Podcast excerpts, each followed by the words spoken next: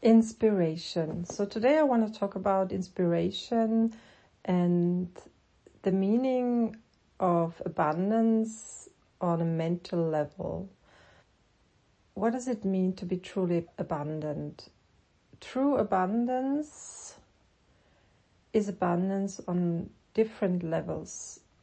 True abundance means that you really embody the emotion of abundance and you express it, you will become a living manifestation of abundance. Abundance doesn't only mean to be financially abundant, to be able to buy the things you want to buy, to help others, to have the means to contribute in terms of finances. It actually means that you understood that you have to live from the inside out, that you first have to feel abundant in order to be abundant. And today I want to talk about the mental level of abundance, the level of thought, the level of idea, the level of inspiration, inspirational thoughts, and the level of mind. Everything you can see in the visible world starts with a thought. Our thoughts and our feelings are connected on a very deep level. Everything you think leads to a feeling, and every feeling leads to a thought in the end. So it is a cycle of thought, feeling, thought, feeling, thought, feeling. And when you put all these pieces together, when you look at it from a broader angle, when you look at thought, feeling, thought, feeling, thought, feeling cycle, you can look at it also as an attitude. So the attitude is expressed in your behavior, in your routines, the things you daily do in your life. But let's come back to the level of thoughts, to the mind. What does it mean to be truly abundant on a mental level? There is a field, there is an invisible field of energy. You can also call it a quantum field, a field where everything is connected, a field of love, a field where all the particles become waves and interact with each other. And this field basically is yourself. You are that field because you are connected to it and there is no separation whatsoever. In this field, everything is thought, everything is mind. When you're connected to this field, you are in a constant flow of inspiration. A constant flow of inspiration and creativity flows through you. You are abundant. It is crucial to be able to open up to that stream of energy, to that constant flow of creativity, energy, and love in order to manifest the things you really want to manifest. Yesterday, I've talked to a client of mine and we had a beautiful session, and I helped her to get out of a pattern of stress, like it was a chronic pattern of stress. She, yeah, she had been in for a while, and um, it was a beautiful shift. I, I was able to witness in the session, and I actually told her that you always have to start with becoming empty in your mind. You can access that emptiness through meditation, through breath work, through yoga.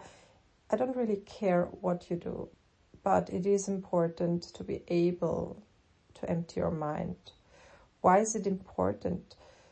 You can't really access and open up to the abundance of the universal mind if you're not able to get out of the way with your own thoughts, with your own mind. And uh, basically relax on a deep level.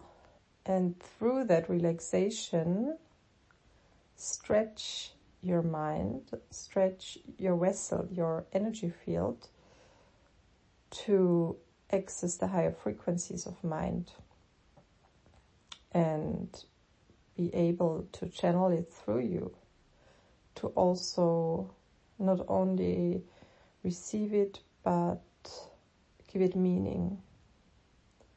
So, first of all, try to be relaxed, be present in the moment, and then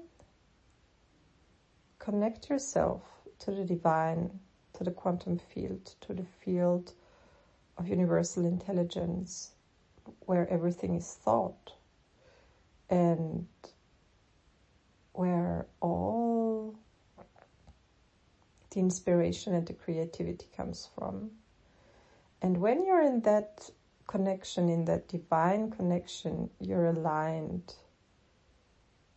You are aligned with your higher self, with your um, team, like your guardian angels, your uh, the masters you're connected to. I've been channeling for so many years and teaching other people to channel, and I showed many people how to connect to this realm, to this metaphysical realm of reality, which is there, to the quantum reality.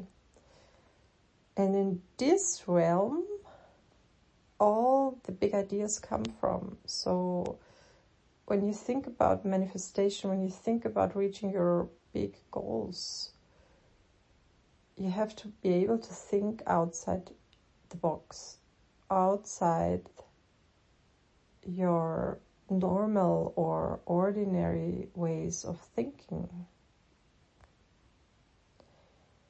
You have to allow yourself to think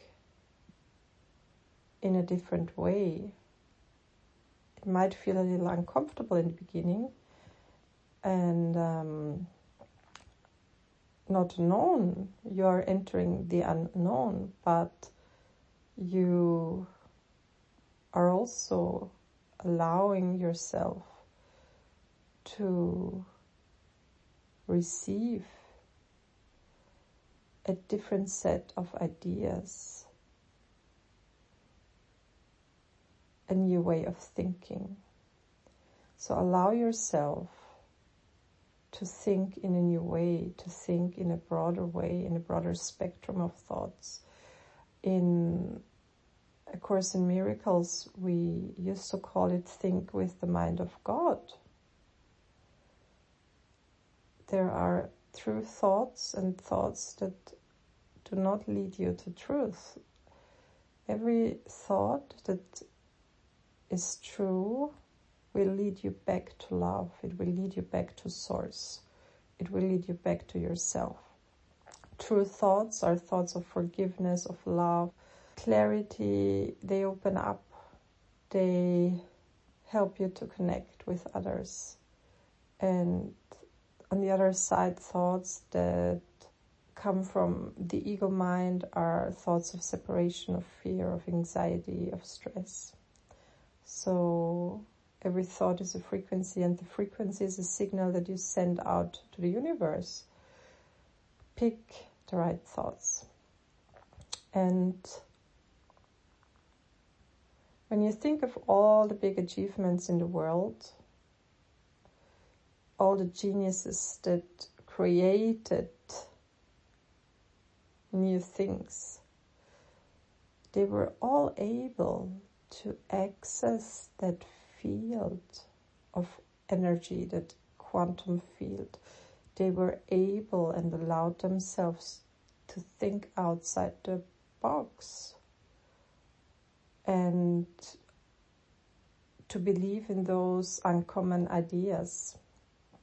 So, if you want to manifest a big vision of yours if you want to do the uncommon you have to be able to put your attention on a continuous basis in the direction of the new, in the direction of the unknown.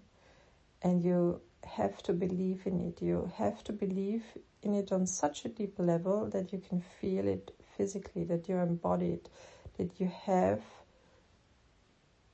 embodied the energy of the future in the now, that you're embodying it in the present moment. And the more you allow yourself to embody those ideas, the more you signal to your subconscious, to your body, that you are already in the future and you start to attract the future into the now. You start to be a very, very strong magnet to all the things you want to attract. So being truly abundant on a mental level, on the level of the mind, means to be able to think with the mind of God, to hold and also identify with this frequency of thought to express it, to believe in it, and to embody it.